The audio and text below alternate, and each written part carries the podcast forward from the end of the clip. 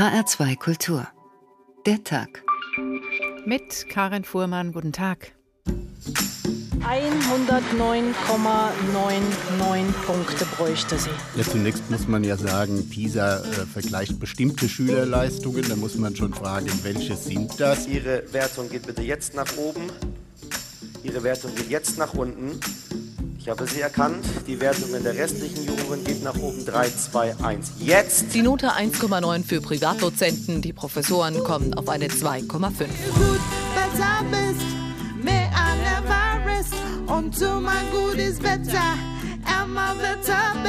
Das, was im Moment passiert, erleben Eltern tagtäglich eine zunehmende Testeritis in den Schulen. Dass wirklich Bildung mehr und mehr zur Qualifikation, nur zur Qualifikation verkommt. 9,1. 9,3. Die Kennziffern sind immer an der Oberfläche und sie fangen an, eben die Schulen sehr stark zu normieren. Wir streichen die 9,4 und die 8,3, addieren, verbleiben mit ihrem Applaus fantastische 45,9 Punkte. Alles ist messbar. Schönheit, Leistung, guter Geschmack, Qualität sowieso und natürlich auch die Rechen- und Leseleistung von Schülern. Wir leben in einer Wettbewerbsgesellschaft und da ist es nur logisch, dass auch die Schüler aus 65 Ländern alle drei Jahre gegeneinander antreten. Verglichen wird dann, wie 15-Jährige dieses Mal genau diese Aufgaben lösen konnten, auch wenn sie aus völlig unterschiedlichen gesellschaftlichen Strukturen und Schulsystemen kommen. Aber wir wollen ja nicht meckern, denn Deutschland hat zugelegt. Heute wurden die Ergebnisse der PISA Studie 2012 in Berlin präsentiert. Und bei dieser fünften Leistungsvergleichsstudie stehen die deutschen Schüler erstmals in allem überdurchschnittlich gut da. Oder doch das Schulsystem, die Politik? Nur mit der Bildungsgerechtigkeit klappt es noch nicht so ganz. Die soziale Herkunft hat noch zu viel Einfluss auf den Bildungsabschluss. Und die Mädchen sind in Mathe immer noch nicht so gut wie die Jungs. Und was folgert jetzt daraus? Das werde ich unter anderem den Koordinator der deutschen PISA-Studie fragen. Prahlen nach Zahlen von PISA und anderen sinnlosen Tests haben wir heute getitelt. Denn die neue PISA-Studie hat uns auch aufmerksam, mach, aufmerksam werden lassen für ganz andere Auswüchse des Bewertungs-, Test- und Vergleichswahns. Hochschulen, Autobahnraststätten, der Flirtfaktor von Großveranstaltungen wird bewertet und, und, und. Morgens 37 in Deutschland. Mein Shampoo bekämpft angeblich wirksam die Ursachen von Schuppen und verhindert deren Neubildung. Pflegende Inhaltsstoffe geben ihnen eine gesund aussehende Kopfhaut und schönes Haar. Soll ich das glauben? Ich greife mir lieber die Shampooflasche. Mitten auf der Flasche prangt ein rot gerahmter Kasten, auf dem groß Testsieger steht. Im Test waren zwölf Anti-Schuppen-Shampoos. Stiftung Warentest hat diese Marken mit 2,2 als gut gerankt. Na gut, ich glaube es. So kann der Tag beginnen. Mit gesund aussehender Kopfhaut und schönem Haar eile ich von zu Hause zur Bahn. Dort lese ich meine E-Mails. Ihre Meinung ist uns wichtig, sehr geehrter Herr Samsami. Heute möchten wir Sie an die Umfrage zu den Leistungen und Services der Deutschen Bahn AG erinnern. Falls Sie uns Ihre Meinung noch nicht mitgeteilt haben, würden wir uns sehr über eine Teilnahme freuen. Tja gut, also wenn meine Teilnahme wirklich etwas am Service der Bahn bessert, dann nehme ich eben teil. Schließlich bin ich Optimist und will ja unbedingt, dass die ICEs noch pünktlicher werden, kostenloses WLAN anbieten und gern auch öfter mal in Wolfsburg halten. Ja, Ranking ist auch anstrengend. In der Redaktion wartet schon ein Formular. Ich soll das gestrige Seminar mit dem externen Coach beurteilen. Ja, das Seminar hat mir gefallen. Ja, es hat mir weitergeholfen. Nein, ich verzichte liebend gern auf ein zweites. Zwei von drei Punkten. Wenn es der Qualität dient, bitte sehr. Mein Telefon klingelt. Schatz, kannst du uns für morgen Abend einen Tisch reservieren? Es gibt einen super Italiener, Onkel Otto. Angenehme Stimmung, nette Bedienung, vorzügliches Essen und ausnahmsweise keine indischen Rosenverkäufer. Warst du schon da? frage ich zurück. Nein, steht doch alles bei Kaip im Internet und da hat der Laden vier von fünf Punkten. Eigentlich brauche ich keine Punkte zum Essen, denke ich. Aber da fragt mich auch schon ein älterer Kollege, ob ich ihm eine Universität empfehlen könne. Mein Sohn hat gerade Abi gemacht und ist ganz verzweifelt, wo er sich bewerben soll. Tja, will ich sagen, da gibt es doch jede Menge Studienführer. Da sind deutsche Universitäten gerankt. Forschungsgelder, Labore oder Größe der Hochschule. Aber ich lasse es. Zu viel Ranking macht Kopfschmerzen. Aber man kann ihm kaum entkommen. Noch nicht einmal abends vor dem Fernseher. Bei normalen CDs ist ja immer so ein Booklet dabei. Bei dir müsste das eine Kotztüte sein. Dein Talent ist null und null ist noch aufgerundet. So rankt seit Jahren Dieter Bohlen die Kandidaten von Deutschland sucht den Superstar. Und sie scheinen es regelrecht zu genießen, niedergemacht zu werden. Ebenso bei Heidi Klums Topmodels. Lena, für dich haben wir heute kein Foto. Du musst leider gehen. Unfassbar, wie massenhaft sich junge Leute von Menschen beurteilen und demütigen lassen, die selbst nicht singen können oder die einzige Fähigkeit besitzen, auf seltsame Weise auf einem Laufsteg zu gehen. Dieses Ranken und gerankt werden scheint süchtig zu machen. Aber mich nicht. Ich freue mich darauf, dass dieses Wettbewerbsgrauen dann doch irgendwann ein Ende hat. Der Fernseher ist aus. Stille Nacht. Ich liege im Bett, die Arme hinter dem Kopf verschränkt und genieße die rankingfreie Zone. Berang Samsami über den deutschen Ranking- und Bewertungswahn. PISA, IGLU, TIMS und andere Schulstudien sind eben nur ein Teil der Vermessungstendenz in unserer Welt, aber überall, wo gemessen und gerankt wird, wird hingeguckt, wie auch heute wieder an dem Tag, an dem die neuen PISA-Ergebnisse veröffentlicht wurden, um die es auch hier gleich noch ausführlicher geht. Und warum gucken alle immer hin, wenn die Welt mal wieder sortiert wurde in gute und schlechte auf einem Listchen? Professor Steffen Mau, Soziologe an der Uni Bremen, guten Tag. Guten Abend, Frau Fuhrmann. Der Wettbewerb ergreift unseren Alltag. Neben dem Guinness-Buch der Rekorde gibt es schon längst Hochschulrankings, jede Menge schönste, beste, schnellste in Castings und anderen Shows. Was macht denn diese Form der Wettbewerbsergebnisse so spannend für uns? Ja, der Mensch sieht sich gern im Kontext und dazu gehören auch äh, soziale Vergleiche. Also die Frage, bin ich besser oder bin ich schlechter als andere? Also es ist eigentlich so ein grundsätzliches Bedürfnis, sich ein Bild von der eigenen Stellung in der Welt zu machen und damit verbunden auch oft die Motivation, sich irgendwie äh, zu verbessern und in dem Vergleich eben besser abzuschneiden. Und man könnte vielleicht das noch weiter äh, nehmen. Es ist natürlich nicht immer historisch äh, die gleiche Intensität, mit der Menschen sich vergleichen. Äh, wir haben jetzt äh, sozusagen dynamisierte Wettbewerbsgesellschaft, äh, irgendwie eine dynamische Wirtschaft, Wissensmärkte gibt es. Und da spielt natürlich Wettbewerb eine immer größere Rolle. Und das eignen wir uns auch zunehmend an. Und aus der Perspektive des Menschen, der jetzt drauf guckt, was ist das, was, was ist da das, was uns lockt, da immer wieder hinzugucken? Also suchen wir Orientierung oder wollen wir die Welt einfacher machen, indem wir uns dann an solchen Listen orientieren? Das ist äh, schon eine Sehnsucht nach Orientierung, so würde ich das auch bezeichnen. Und äh, es ist natürlich so, wenn Sie quantitative Werte haben, also wenn sich alles äh, so schön in Zahlen ausdrücken äh, lässt, dann äh, erhält das Ganze auch einen sehr objektiven Charakter. Das ist anders, als wenn Sie so sehr verbale und diffuse Einschätzungen treffen. Dann gibt es eben ganz ordentliche äh, Rangordnungen. Jemand ist besser oder schlechter als jemand anders. Es gibt Zahlen, die werden dazu gespielt. Und äh, dann denken Sie wirklich schon, das ist sozusagen ein ideales Abbild der Welt. Es gibt offensichtlich so eine starke Überzeugungskraft äh, der Dinge, die in Zahlen ausgedrückt werden. Jetzt haben Sie eben gesagt, Herr Mau, es gibt durchaus einen, was ich, wie man das nennen will, urnatürlichen Trieb, sich zu vergleichen und sich vielleicht auch mal zu messen.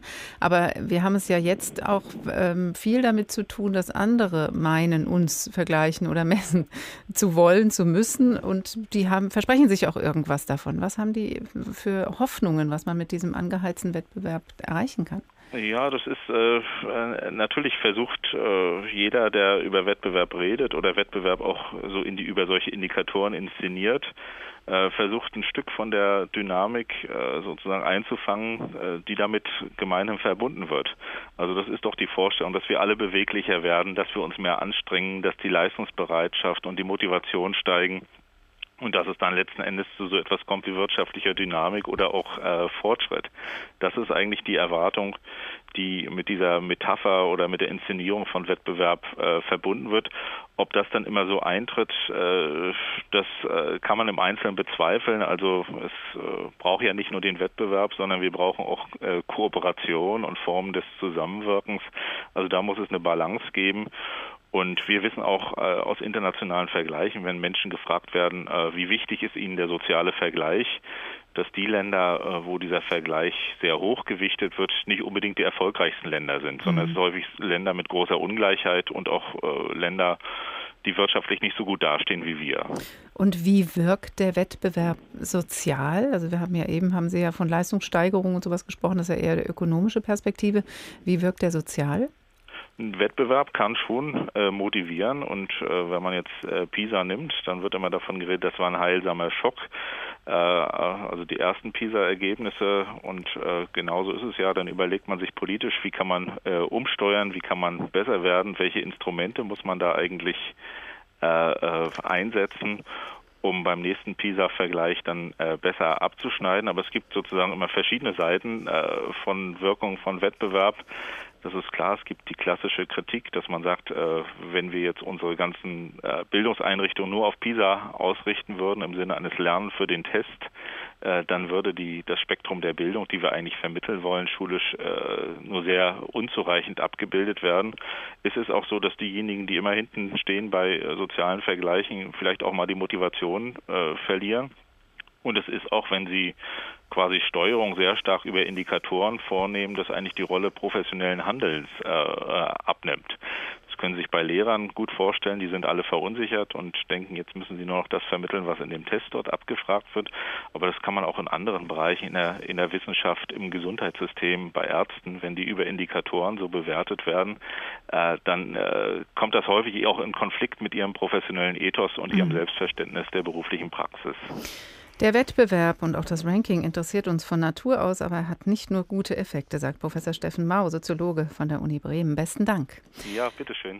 Prahlen mit Zahlen von PISA und anderen sinnlosen Tests der Tag in HR2 Kultur. Und wenn wir jetzt hier so testkritisch klingen, dann wollen wir doch ehrlicherweise trotzdem zugeben, dass auch wir natürlich ständig und ununterbrochen mit der Bewertung unserer Arbeit konfrontiert sind. Normalerweise ist das natürlich nicht öffentlich, aber in dieser Sendung wollen wir das mal für Sie hörbar machen. Wir schalten ausnahmsweise in unseren Prüfraum zum Tagtester. Ja, wir testen die Qualität der Sendung selbstverständlich ständig und deswegen sind im Studio mehrere Sensoren angebracht, die das ganz genau messen. Wenn man Sie fragt, wie Sie die Sendung finden, dann sagen Sie vielleicht, geht so oder super, aber für mich ist die heute 6,5. Das ist die hier gemessene Grundspannung seit Beginn auf der nach oben offenen Knisterskala. Und das ist, würde ich mal sagen, ein unauffälliger, aber guter Wert.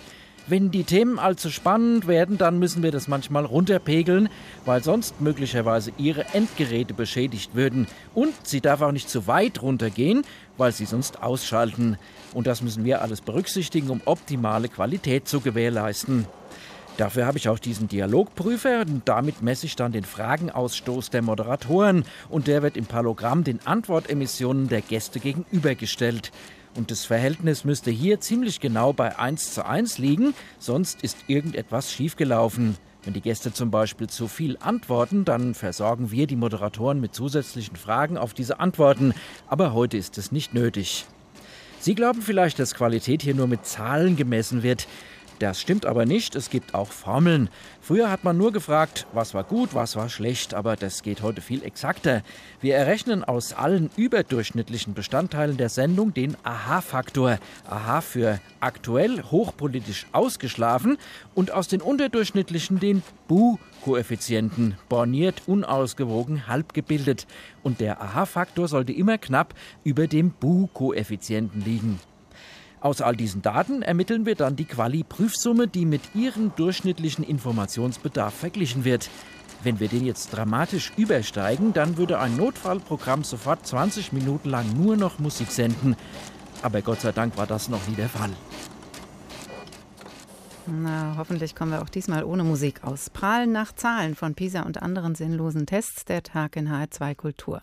Die Ergebnisse eines dieser herausragenden internationalen Wettbewerbe sind heute vorgestellt worden, unter anderem in Berlin. 2012 wurden dafür an 250 deutschen Schulen von rund 6000 Neuntklässlern PISA-Prüfungen geschrieben. In weiteren 64 Ländern wurden 15-Jährige getestet von Bildungsforschern im Auftrag der Organisation für wirtschaftliche Zusammenarbeit und Entwicklung OECD. Jetzt liegen die Ergebnisse vor und Christoph Keppeler war bei der Verkündung der PISA-Zahlen in Berlin dabei. Prahlen gab es da auch. Der PISA-Schock damals war heilsam, meint Bundesbildungsministerin Johanna Wanka, CDU. Deutschland hat sich nicht nur schocken lassen, sondern auch wecken lassen durch PISA. Wir haben was gemacht. Die aufgeweckten deutschen Schüler haben sich überall verbessert, beim Lesen, in den Naturwissenschaften und in Mathematik. Deutschlands Schüler liegen bei allen drei über dem Durchschnitt der OECD-Länder, statt darunter wie damals beim PISA-Schock. Innerhalb der OECD gehört Deutschland in manchem jetzt zu den Besten, sagt die Ministerin. Bei der Mathematik gibt es nur fünf Länder, die besser sind als Deutschland, signifikant besser sind als Deutschland. Japan und Korea und Niederlande, Estland und die Schweiz. Woran liegt es? Das deutsche Bildungssystem habe eben gezeigt, dass es lernen kann, meint Stefan Dorgerloh, SPD, Kultusminister von Sachsen-Anhalt. Die bundesweit eingeführten Bildungsstandards, vor allen Dingen aber auch die Vergleichsarbeiten, die Überprüfung und auch der Ländervergleich gehört damit dazu.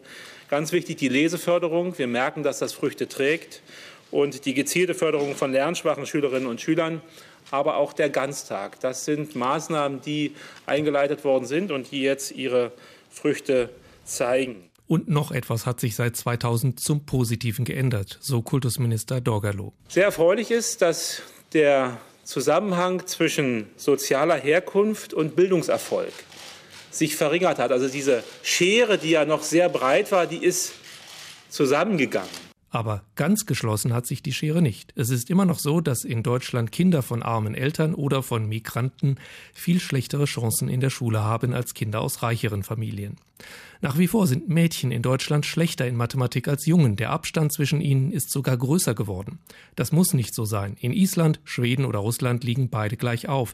Manchmal sind sogar die Mädchen besser. Bei uns aber haben Mädchen, so die PISA-Studie, mehr Angst vor Mathematik und trauen sich weniger zu.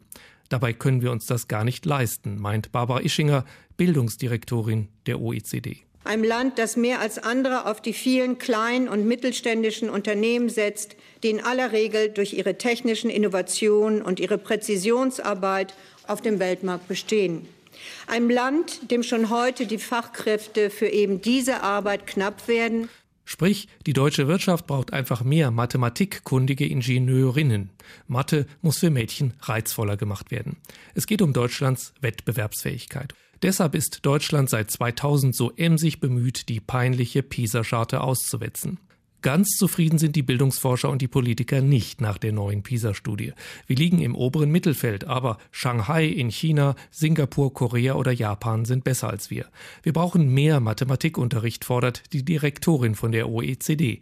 Mehr Ganztagsschulen, mehr ausgebildete Mathelehrer. Und die besonders begabten Matheasse sollen ab nächstem Jahr mehr gefördert werden, sagt die Bildungsministerin.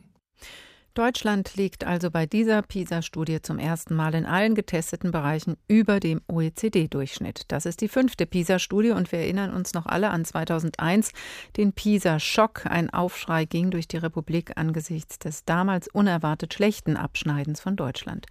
Aber was hat die Testerei über all die Jahre gebracht? Wie hat PISA die deutsche Bildungslandschaft verändert? Professor Manfred Prenzel, Erziehungswissenschaftler an der TU München und Koordinator des deutschen Teils der PISA-Studie, als was verstehen Sie die PISA-Studie? Ein Zeugnis für die Schüler, die Lehrer, die Schulen, das Schulsystem, die Schulpolitik? Ja, in erster Linie geht es darum, einen Eindruck von Schulsystem zu gewinnen, eine auf Dauer angelegte Beobachtung durchzuführen, bei der man versucht zu identifizieren, wo sind denn Stärken und Schwächen eines Schulsystems. Das hat natürlich auch Implikationen oder Rückmeldungen für Lehrkräfte zum Beispiel oder Schulleitungen, aber in erster Linie sicher für die Politik.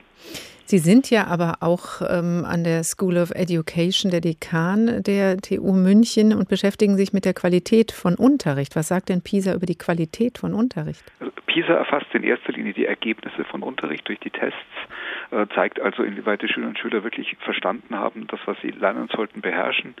Zum Zweiten äh, ist es aber so, dass bei PISA auch über den Unterricht gefragt wird, die Fragen richten sich an die Schülerinnen und Schüler, Fragen richten sich auch an die Schulleitungen und in Deutschland haben wir zusätzlich auch noch Lehrkräfte befragt, um einen mehr perspektivischen Eindruck vom Unterricht zu gewinnen. Was für den Mathematikunterricht eine ganz zentrale Frage ist, ist die Qualität der Aufgaben zum Beispiel. Äh, die Aufgaben, mit denen Neues erarbeitet wird, Aufgaben, mit denen geübt wird, Aufgaben, bei denen man eben anfängt, Übertragungseffekte auf neue äh, Problemstellungen zu erfassen. Da haben wir in Deutschland viele Hinweise darauf, dass inzwischen die Aufgabenqualität sich deutlich verbessert hat, abwechslungsreicher, eher anwendungsbezogen, Äh, auch von den Schülerinnen und Schülern werden sie oft als ja, interessanter wahrgenommen. Mhm. Jetzt ist es ja so, das haben wir eben in dem Beitrag schon gehört, dass wir seitdem es PISA gibt, Bildungsstandards bekommen haben. Es gibt äh, mehr Vergleichstests unterschiedlicher Art. Es gibt Ländervergleiche. Was ist noch passiert? Wie hat PISA die Bildungslandschaft verändert, außer dass es weitere Tests gibt? Ein weiteres Beispiel, was in dem Bereich der Qualitätssicherung gehört, sind zum Beispiel die Schulevaluationen. Auch das ist nochmal eine andere Sicht auf die Schule, in dem eben zum Teil Kolleginnen und Kollegen von Lehrkräften Schulen besuchen oder andere Experten, äh, wo eine Schule sich in gewisser Weise stellt, äh, versucht ihr, ihr Programm zu beschreiben, ihre Ansprüche. Man fragt nach, inwieweit die Schule von den Eltern, von den Schülerinnen und Schülern als hilfreich, gut organisiert wahrgenommen wird. Das ist ein, ein weiterer Impuls, der dazu beigetragen hat, dass in vielen Schulen ein bisschen mehr über die Frage nachgedacht wird, wie können wir uns eigentlich weiterentwickeln, wodurch zeichnen wir uns aus. Ein Element, das ich äh, durchaus auch als äh, wichtig betrachte mit Blick eben auf die Erkenntnisse oder die Ergebnisse, die wir bei, bei PISA erfassen. Also ist es eher die Diskussion und diesen Fokus überhaupt und die Frage, die dann mittlerweile auch in der Gesellschaft immer wieder gestellt wird, was ist gute Bildung, die durch diesen PISA-Schock einfach nochmal stärker in den Mittelpunkt gerückt wurde? Das einmal in den Mittelpunkt zu rücken, aber wenn wir nochmal auf das Beispiel zurückkommen, wichtig ist ja auch, dass sich zum Beispiel innerhalb einer Schule die Kolleginnen und Kollegen eines Faches verständigen darüber, was sind ihre Schwerpunkte, ihre Ziele, wo sehen sie Herausforderungen, wie stimmt man den Unterricht über die Klassenstufen ab, wie stimmt man ihn zwischen den Klassen ab. Also da kann viel durch gemeinsame Arbeit bewirkt werden und man kann natürlich auch durch solche gemeinsamen Arbeiten sich das Leben als Lehrer oder Lehrer erleichtern. Da ist einiges passiert in den letzten Jahren, erfreulicherweise. Die Gefahr oder die, was zumindest die Kritiker immer wieder auch sagen, ist, die Gefahr ist doch auch da, dass man stärker sich auf den Test konzentriert und jetzt wieder stärker dahin geht, auf abfragbares Wissen hinzutrainieren. Sehen Sie diese Gefahr auch? Die Gefahr sehe ich äh, bei PISA nicht, weil PISA ist ja jetzt nicht eine Vergleichsstudie, die für die Schülerinnen und Schüler, für die Schule von großer Bedeutung ist. Sie wird ja nicht bewertet. Wir haben täglich dieses Problem an den Schulen, dass getestet oder geprüft wird äh, mit Noten von 1 bis 6. Da ist eher die Gefahr, dass sich das Lernen der Schülerinnen und Schüler an dem ausrichtet, was man glaubt, was der Lehrer oder die Lehrerin will. Bei PISA sehen wir eigentlich eher so am Ende eines Schuljahres oder am Ende von Schulabschnitten, was ist denn eigentlich an, an Wissen und Verständnis übrig geblieben? Äh, inwieweit sind die Schülerinnen und Schüler in der Lage, das anzuwenden? Und da muss man, glaube ich, auch sagen, dass die Qualität der Aufgaben, die bei PISA verwendet werden, deutlich besser als das, was üblicherweise in der Schule geprüft wird. Also das sind schon Fragen, die in die Richtung gehen, haben die Schülerinnen und Schüler wirklich was verstanden? Können sie damit kleinere Probleme lösen? Und nicht haben sie etwas auswendig gelernt oder haben sie etwas vergessen? Neben den Meldungen jetzt über die Ergebnisse, die ein gewisses Jubeln auslösen, wie eben die Verbesserung Deutschlands in bestimmten Fächern, gibt es ja aber auch Dinge, die noch Handlungsbedarf fordern oder wo man einfach denkt, da muss noch was getan werden. Obwohl Deutschland gleich auf mit Ländern mit sehr viel schlechteren strukturellen Voraussetzungen liegt, wie Irland, Vietnam, ist es immer noch so, dass bei uns die soziale Herkunft mit dem Bildungserfolg eng verknüpft ist. Und es ist auch immer noch so, dass Mädchen Mädchen und Jungs unterschiedlich gut abschneiden. Was bleibt da zu tun? Also zum einen muss man, glaube ich, wahrnehmen, dass das jetzt nicht nur ein Phänomen ist, das in Deutschland zu beobachten ist. Die Kopplung mit der Herkunft ist in unserem Nachbarland Frankreich noch höher als bei uns. Sie ist in Neuseeland höher. Äh, das soll jetzt keine Entschuldigung sein, aber ich glaube, man muss einfach sehen, dass es nicht so ganz einfach ist, solche Zusammenhänge aufzuheben. Elternhäuser haben ein großes Interesse daran, für ihre Kinder gute Bedingungen zu schaffen und kümmern sich um ihre Kinder. Und wenn sich Eltern hier stark engagieren, dann produziert es in gewisser Weise auch eine Kopplung. Natürlich es ein, muss es ein Anliegen sein, dass Kinder, die von zu Hause keine gute Unterstützung bekommen, dann eben im Kindergarten, in der Schule äh, und später dann eben auch auf den weiterführenden Schulen äh, Unterstützungen erhalten, damit sie eben auch ihre Potenziale entfalten können. In der Richtung ist in den letzten Jahren äh, auch einiges passiert. Wir sehen da schon beträchtliche Fortschritte, aber wir sind noch ein Stück davon entfernt, dass wir jetzt eben sagen könnten, wir haben dieses schöne Ziel erreicht, ganz hohe Leistung und gleichzeitig eine einen relativ schwachen Zusammenhang zwischen den Merkmalen des Elternhauses und den Leistungen der Schülerinnen und Schüler. Es gibt mehr Kooperation, mehr Diskussion über das Thema Bildung und es gibt aber trotzdem noch was zu tun. Das sagt Professor Manfred Prenzel, Erziehungswissenschaftler an der TU München und Koordinator des deutschen Teils der PISA-Studie. Vielen Dank. Vielen Dank Ihnen, Frau Fuhrmann. Der Tag in H2 Kultur. Jetzt schalten wir doch noch mal in den Prüfraum, damit nicht nur ich auf unseren zahlreichen Bildschirmen hier im Studio sehe, wie wir dastehen. Nein, wir machen das heute mal transparent, damit auch Sie wissen, wie unsere Qualität einzuschätzen ist. Neben Aha und Bo-Faktor gibt es noch andere Kriterien. Ja, mitentscheidend für die Qualität so einer Sendung sind, das muss man immer wieder sagen, die Moderatoren. Frau Fuhrmanns Leistung wird selbstverständlich während der ganzen Sendung überwacht und ausgewertet. Auf dem Bildschirm vor mir kann ich das jederzeit auslesen. Hier sind die verschluckten Silben, hier die Äs, hier die unnötigen Fremdworte. Und das ist aber noch alles im grünen Bereich. Ich würde sagen, gute Performance, aber nicht herausragend. Dafür müssten nämlich auf dem Geniometer das steht hier direkt daneben, mehr Ausschläge zu verzeichnen sein. Das passiert immer dann, wenn die Moderatoren zum Beispiel einen überraschenden, kühnen oder genialen Gedanken äußern. Wenn es Frau Fuhrmann also heute noch gelingt, die hessische Schulpolitik mit der globalen Erwärmung zu verknüpfen oder ein satirisches Wortspiel auf Kosten der Bundesbildungsministerin anzubringen, dann schnellt der Wert auf dem Geniometer in die Höhe und dann klettert sie auch im internen Ranking nach oben. Das sehen die Moderatoren übrigens ständig auf ihrem Computer, wo sie da stehen und können ihre Leistungen entsprechend anpassen.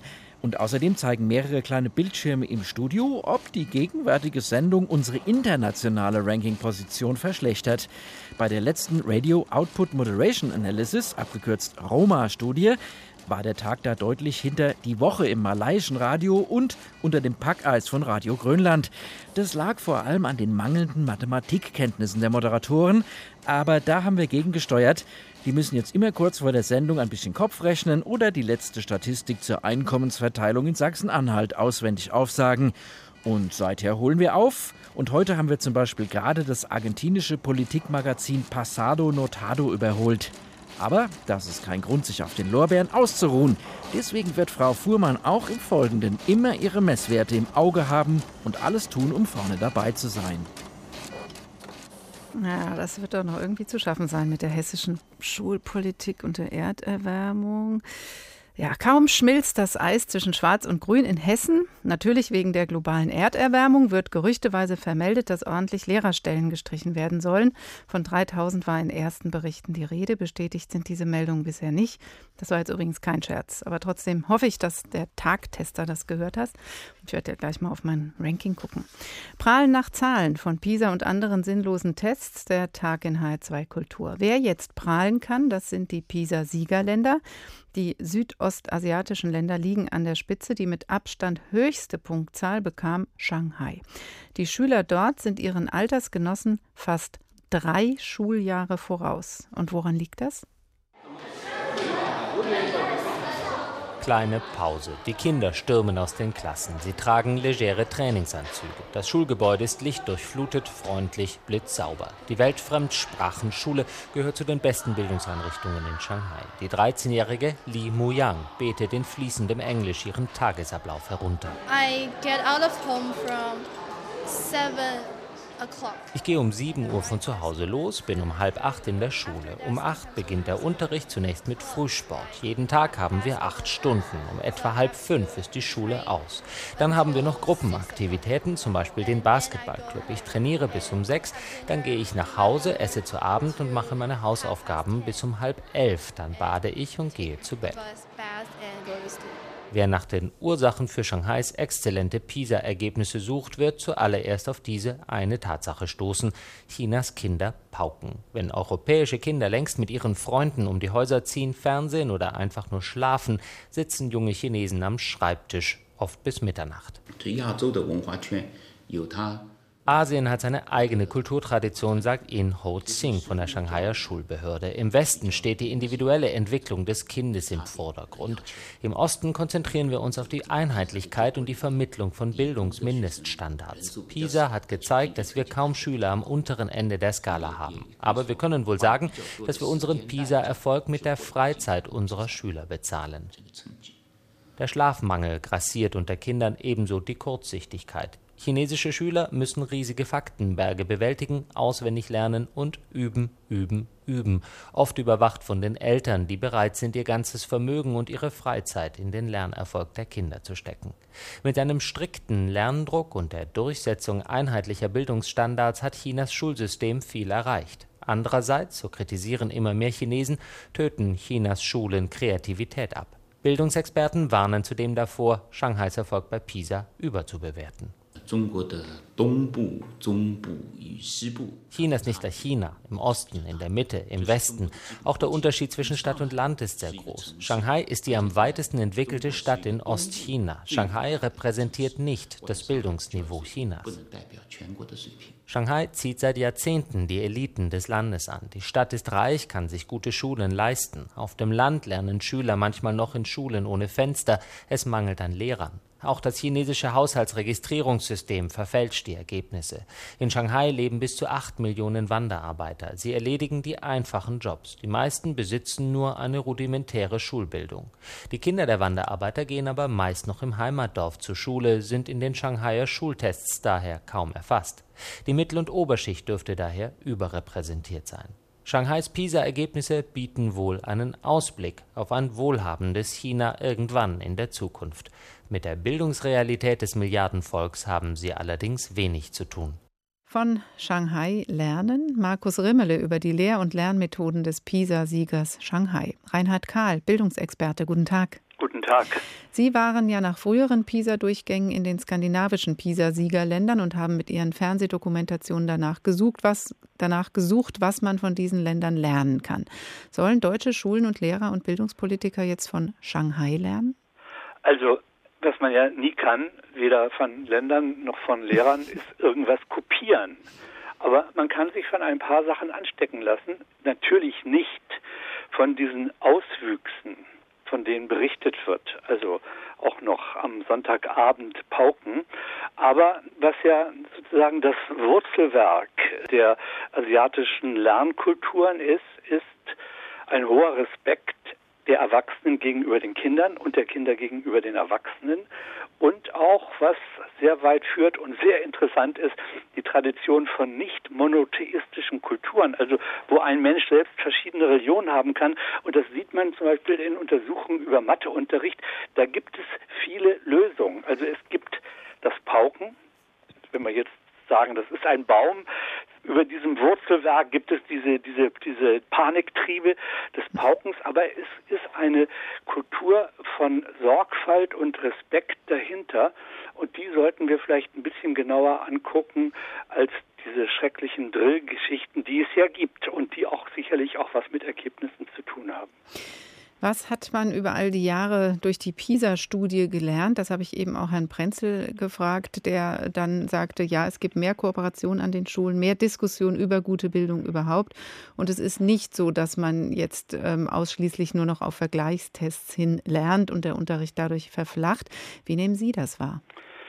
Also das ist ja gibt ja da nicht so eindeutige Ursachen. Das, was man so Bewusstsein und Stimmung nennt, ist ja eher eine Suppe mit vielen Zutaten. Und Pisa ist ja nur eine Zutat und vielleicht auch nicht die entscheidendste. Was man natürlich beobachten kann, es gab nach der ersten PISA-Studie eine wirklich große Irritation in der Gesellschaft. Und Irritation ist ja eine gute Voraussetzung zu lernen und zu denken. Das ist zurückgegangen alles in allem in eine, ja, sozusagen wieder von einem Sog übernommen worden, eher Dienst nach Vorschrift zu machen, gute Ergebnisse zu produzieren. Also das, was in unseren Schulen eine leider starke Strömung ist, so eine gewisse Tendenz zum Bluff. Also als Schüler lieber intelligent gucken als dumme Fragen stellen. Also Lehrer, was willst du hören? Das sage ich dir und nachher vergesse ich es. Und diese Äußerlichkeit, von der ich jetzt keineswegs sagen würde, das ist sozusagen von Pisa hervorgerufen worden.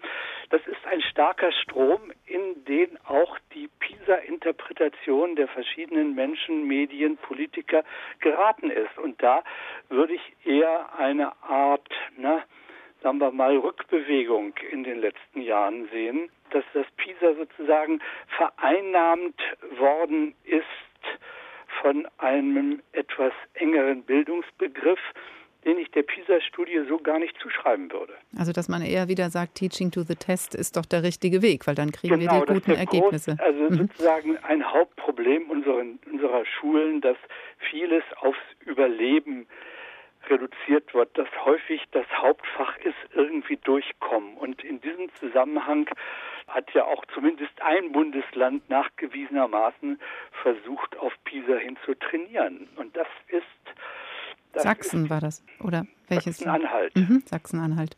Die wollten da was anhalten, ja. Aber was kann man denn mit diesem abfragbaren Wissen anfangen? Das ist ja immer die große Frage. Es geht um Deutschlands Wettbewerbsfähigkeit. So wurde das vorhin auch in dem Bericht über die PISA-Ergebnisvorstellung heute in Berlin äh, gesagt. Wettbewerbsfähigkeit, hängt die an dem abfragbaren Wissen? Ist die Wirtschaft wirklich nur scharf auf die, die das reproduzieren können? Nein, bestimmt nicht. Abgesehen davon, dass ich auch nicht sagen würde, PISA ist nur auf abfragbares Wissen ausgerichtet, selbst wenn es von vielen so interpretiert wird. Ich meine, die große Umwälzung, wenn man jetzt mal in großen Strichen spricht, in der wir stecken, ist ja die von einer klassischen Industriegesellschaft, in der viele Menschen sozusagen wie Maschinen arbeiten mussten, hin zu einer ja, nachindustriellen Gesellschaft, in der es viel mehr ankommt auf Ideen, Problemlösungen, Wahrnehmung. Also man könnte auch sagen, weniger außengesteuert, mehr innengesteuert. Ein Beispiel, VW, wenn man sich da anguckt, äh, Werksfilme oder Filme über die Arbeit in den 50er Jahren, sind Menschen wirklich wie Ameisen. Wenn man sich jetziges anguckt, dann sieht man all diese Arbeiten von Robotern.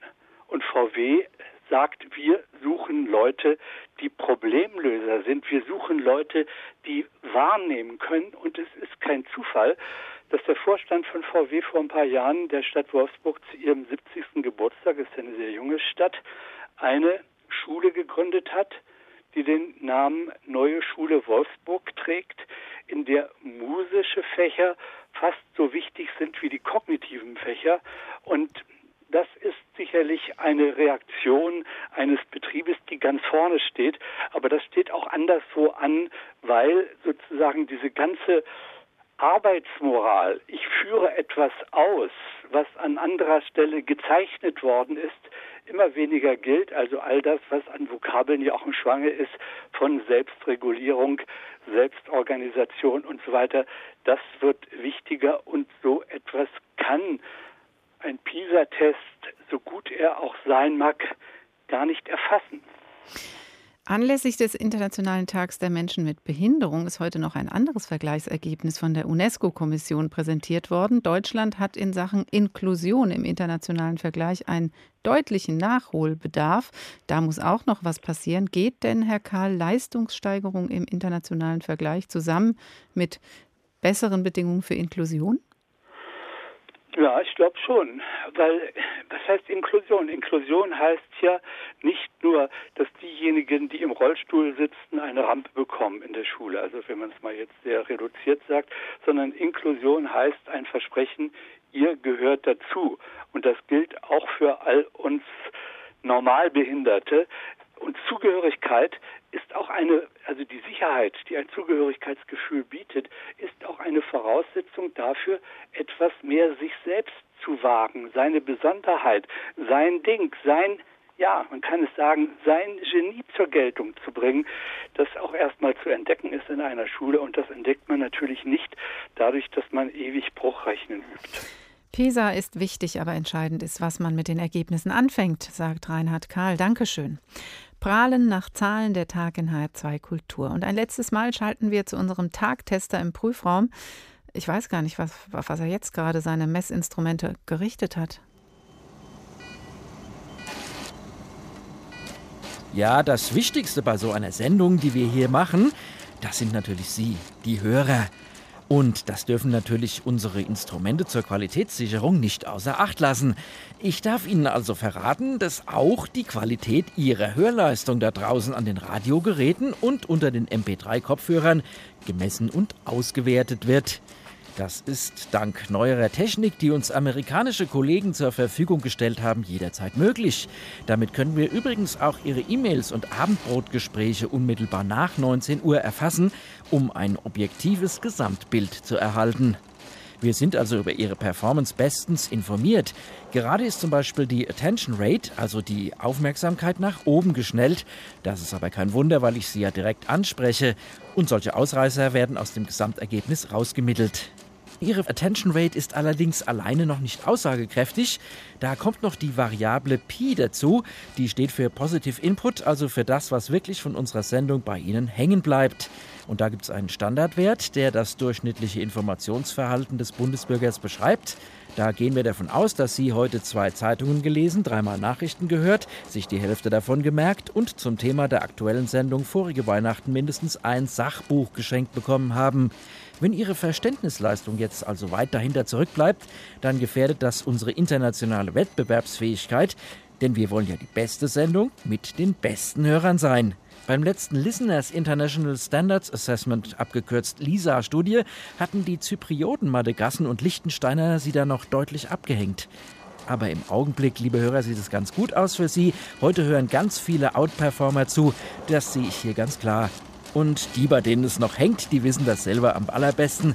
Für die bieten wir natürlich Fortbildungen und Stützkurse an.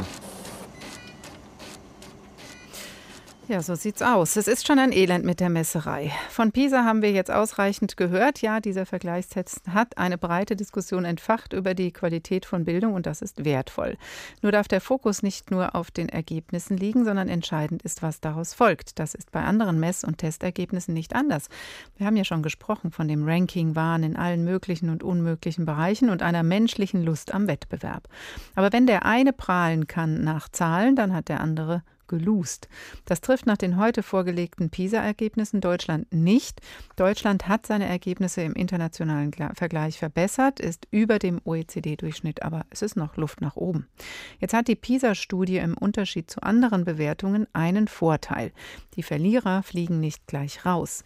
Sie sollten jetzt nur ihre Hausaufgaben machen. Anders beim Internetkonzern Yahoo. Die Chefin Marissa Mayer hat ein neues Bewertungssystem eingeführt, mit dem Minderleister identifiziert und dann entlassen werden können. So soll es geschehen sein.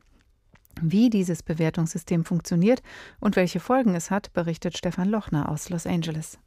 Die Guten ins Töpfchen, die Schlechten ins Kröpfchen. Marissa Meyer hat die umstrittene Mitarbeiterbewertung bei Yahoo im vergangenen Jahr eingeführt, kurz nach ihrem Amtsantritt als Chefin. Das System nennt sich Quarterly Performance Review, vierteljährliche Leistungsbeurteilung.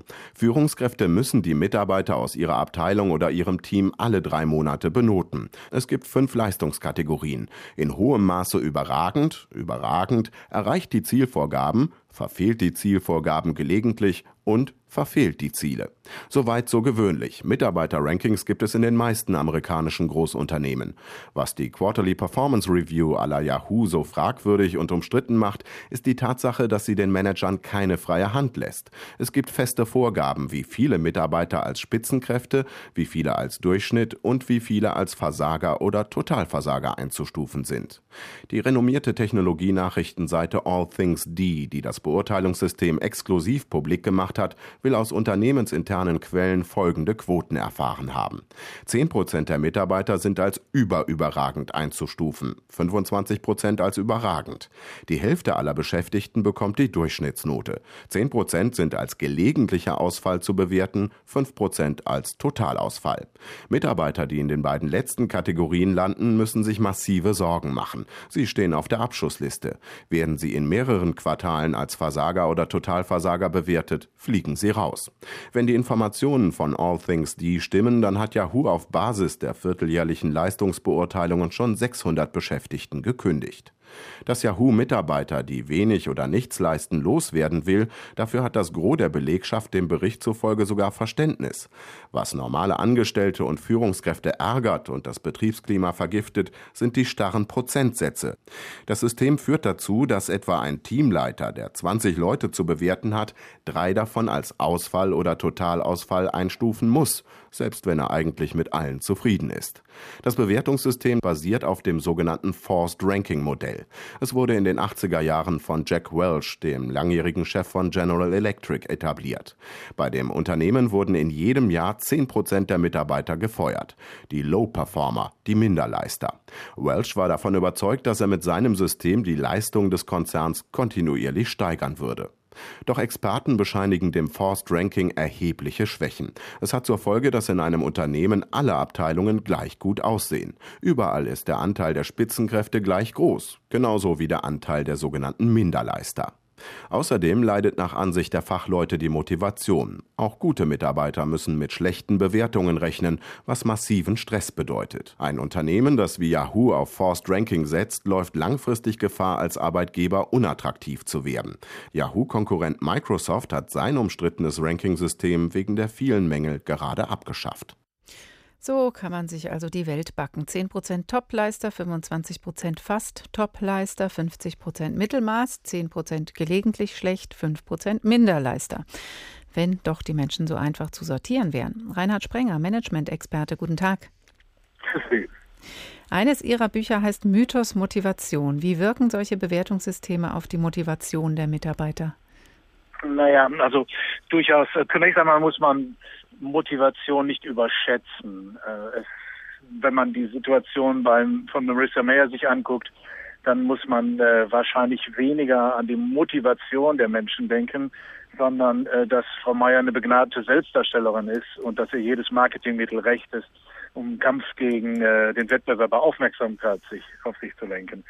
Ähm, das äh, Problem mit der Motivation ist ähm, sicherlich äh, das sowohl Plus wie auch Minus. Denn wir haben ja in den Unternehmen das Problem, dass jedes Unternehmen mindestens zehn Prozent an leistungsschwachen Mitarbeitern mitschleppt. Also Leute, die nur noch da sind, aber nicht mehr dabei. Und äh, in Wirtschaftsbereichen mit hohem Kündigungsschutz liegt der Prozentsatz sicherlich höher. Ja, aber da könnte man doch denken, mit so einer Bewertungsskala könnten die so ein bisschen angeschubst werden, wenn sie sehen, oh, jetzt hat jemand gemerkt und sonst äh, fliege ich vielleicht raus. Ja, natürlich. äh, Das wird bei dem einen oder anderen der Fall sein. Man muss sich nur die äh, Spät- und Nebenwirkungen angucken. Zunächst einmal ist das ja ein massives Misstrauen gegenüber den Führungskräften, denen äh, Frau Meyer attestiert, nicht klar und konsequent zu sein. Und in der Tat gibt es ja viele Führungskräfte, die Schwachleister sind, selbst Schwachleister also im Sinne von Schönwetterkapitäne. Als Bonbononkel finden die sich äh, großartig. Wenn wir jetzt aber die Spät- und Nebenwirkungen angucken, dann muss man natürlich vor allen Dingen schauen, dass Unternehmen ein sozialer Zusammenhang sind und um, also um die Kernidee der Zusammenarbeit umgebaut ist. Und Frau Meyers Ansatz ist dieses alte personenzentrische Denken. Der Einzelne ist schuld und wenn Arbeit und Arbeiter nicht zusammenpassen, ist das ein Problem des Arbeiters. Äh, Das kann man auch völlig anders sehen. Kluge Menschen haben in dummen Organisationen keine Chance. Das heißt, man muss immer das Umfeld anschauen, um, äh, macht der eigentlich das, wo er wirklich gut drin ist oder stimmt das drumherum? Ähm, wie ist das Setting? Aber das heißt ja nicht, dass man Mitarbeiter so gar nicht bewerten dürfte, oder? Nein, ganz im Gegenteil. Ich finde schon, äh, dass wir den Einzelnen bewerten müssen, auch konsequent sein müssen, allerdings äh, nicht mit einer Quote. Denn das ist ja ähnlich dümmlich und totalitär. Dümmlich, weil sie kein Problem löst, sondern nur neue schafft. Und auch totalitär, wenn wir uns äh, daran erinnern, wer die großen Quotierer waren. Hitler, Stalin, Mao, die waren im Ziel unterschiedlich, in dem Mittel identisch. Das gilt für jede Quote. Aber was, ähm, also es gibt ja ein Motiv. Die, ich nehme an, dass von dieser Seite aus wie, oder von für, also Chefs oder Führungskräften das Motiv dahinter steckt. Natürlich äh, erstmal, ich könnte vielleicht Leistung damit steigern, wenn ich ein bisschen mehr ein Klima der Angst installiere. Aber ich kann mich natürlich auch selbst entlasten, wenn ich sage, ich, hier habe ich jetzt ja die Zettel und da sind die Kreuzchen drauf und deswegen bist du jetzt der, den ich entlassen muss. Das ist durchaus, äh, mag eine Kalkulation sein, nur ist das ja eine sehr kurzfristige Sicht. Denn man verlagert ja das, den Wettbewerb, der eigentlich auf den Märkten stattfinden sollte, ins Unternehmen hinein. Das heißt, äh, das Einzige, was mich an meinem Teampartner wirklich interessiert, ist dann sein Versagen. Das erzeugt Misstrauen untereinander und das bringt auch den, das Teamleistung des Chefs nicht weiter nach vorne. Und wenn man sich dann anschaut, äh, dass zum Beispiel der eine oder andere Chef eine hervorragende Personalentwicklung gemacht hat, ein anderer das aber nicht gemacht hat, dann sind die zehn Prozent nicht miteinander vergleichbar. Also gute Chefs sind also dann Verlierer, werden für ihre Arbeit bestraft, letztlich sogar entmündigt, weil sie natürlich als Individuum die Umstände der Arbeit und der Entwicklungen sehen können. Ist das ähm, vielleicht eben auch so ein, ein Fehler im vielen Ranking-Systemen, dass die Perspektive zu sehr auf das Individuum, auf einzelne Komponenten gerichtet ist und das große Ganze dabei aus dem Blick gerät? Das hätte ich nicht besser sagen können. Im Unternehmen geht es eigentlich um Zusammenarbeit. Es geht nicht um die Einzelnen, sondern um das Zusammenspiel von unterschiedlichen Menschen. Und damit geht es auch um Fassung und nicht um persönliche Exzellenz. Um ein Beispiel zu nehmen, im Grunde interessiert mich nicht, ob äh, Philipp Lahm 92 Prozent seiner Wettkämpfe gewonnen, gewonnen hat, äh, sondern wenn die Bayern 3 zu 0 verloren haben. Rankings, Bewertungen sind in Ordnung, aber sie dürfen nicht zu sehr äh, konzentriert sein auf die Individuen, sagt Reinhard Sprenger, Management-Experte. Dankeschön. Und die Handyleitung bitten wir zu entschuldigen. Die Festnetznummer hat nicht funktioniert. Das gibt bestimmt Abzüge beim Tagtester.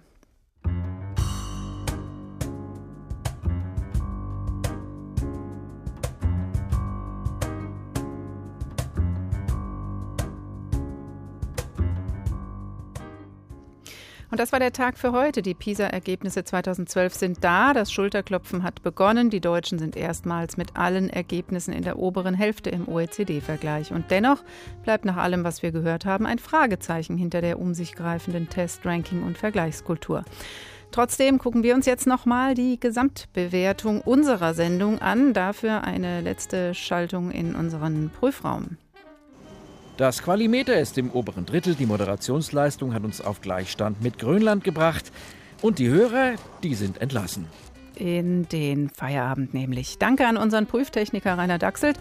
Auch wenn Sie jetzt entlassen sind, testen Sie uns, bewerten Sie uns, vergleichen Sie uns trotzdem, empfehlen Sie uns weiter. Die Sendung können Sie auch nachhören dazu unter hr2.de. Gleich die Hörbar nach den Nachrichten hier in HR2 Kultur. Ich heiße Karin Fuhrmann und wünsche Ihnen einen schönen Abend.